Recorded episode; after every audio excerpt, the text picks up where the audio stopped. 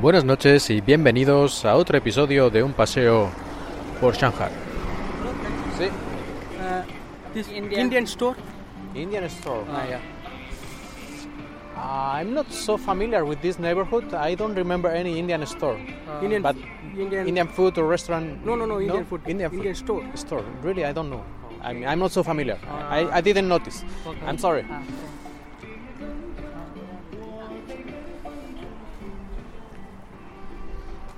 Bueno, me acaban de interrumpir dos indios preguntando dónde estaba la tienda de las comidas. Bueno, supongo que lo habéis escuchado, o por lo menos algo se habrá escuchado.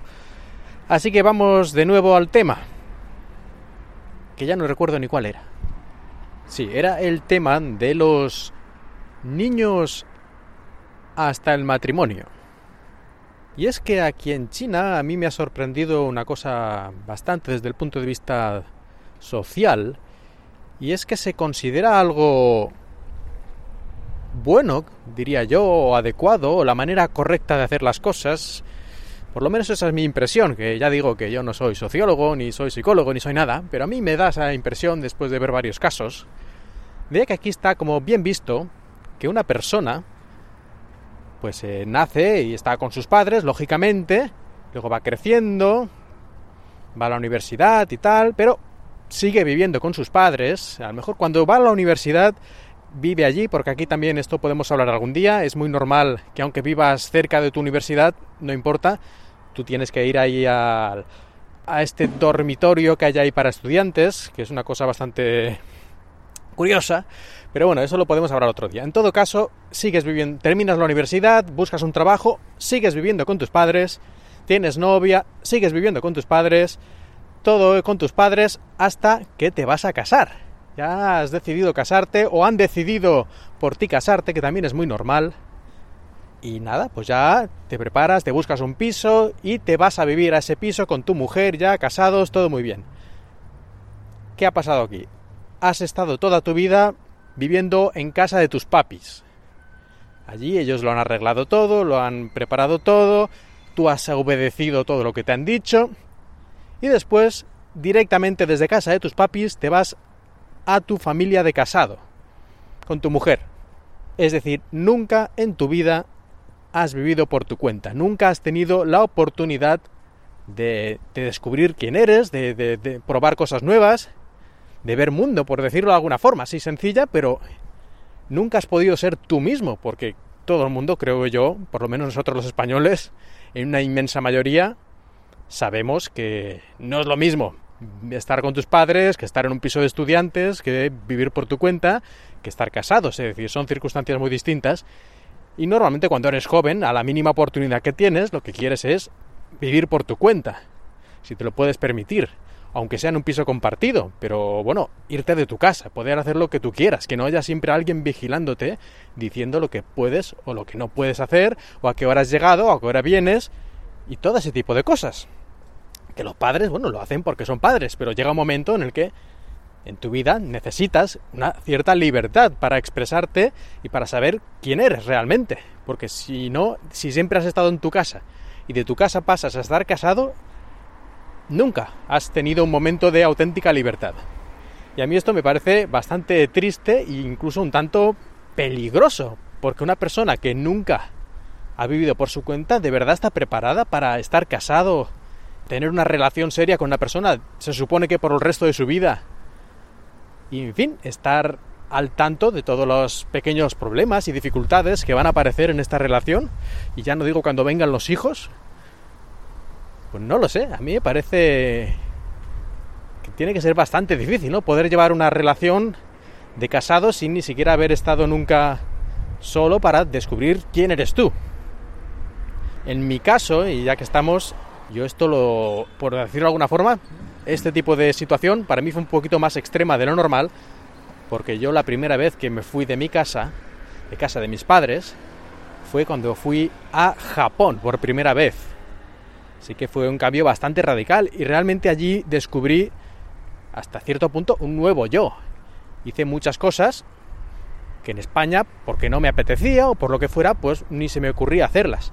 Y no digo ninguna locura, ni por allí rompiendo cosas y emborrachándose y con las furcias, no, no me refiero a esas cosas, me refiero a cosas mucho más cotidianas.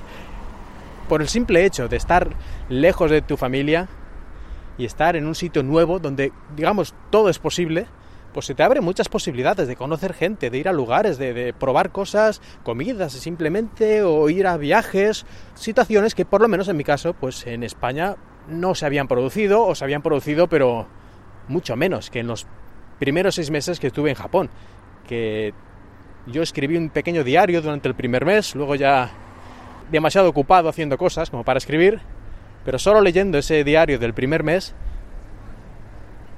puedo notar ¿no? toda la cantidad de cosas que descubrí y que hice en ese tiempo que en España pues pues no, porque las circunstancias son distintas, porque estás un poco constreñido socialmente, familiarmente, aunque ellos no te digan nada de manera directa, ¿no? No es que tus padres te digan, no, esto no lo puedes hacer, esto no lo hagas, prohibido, no, no te dicen nada de eso, pero psicológicamente tú estás en casa de tu familia y no sientes esa libertad de estar en otro lugar y en otras circunstancias completamente distintas.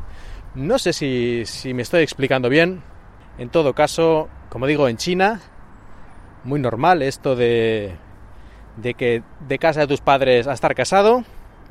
Ya he visto varios casos y de hecho, como decía también, esto es lo bueno. Si tú estás en una época así un poco por tu cuenta, casi que eres medio pendenciero en algunos círculos. Se considera que, eso no, no es correcto. Tú tienes que estar siempre en una familia. Aquí la familia es muy importante. Y por lo tanto, si no estás en una familia integrado, sea de tus padres o tu propia familia ya casado, estás como fuera, fuera de la sociedad casi. Estoy exagerando, pero no está muy bien visto para alguna gente eso de que no estés integrado en algún grupo familiar. Bueno, pues hasta aquí el episodio de hoy. Si tenéis dudas o preguntas, ya sabéis que podéis mandármelas a arroba paseo Shanghai en Twitter. Y yo si puedo o si sé, contestaré las preguntas o aquí en el podcast o en el propio Twitter. Y si tenéis temas para sugerir, lo mismo. ¿eh? También me los podéis mandar y los pondré en la lista de temas.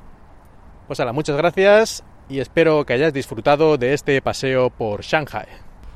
Y como siempre, se me olvidaba algo.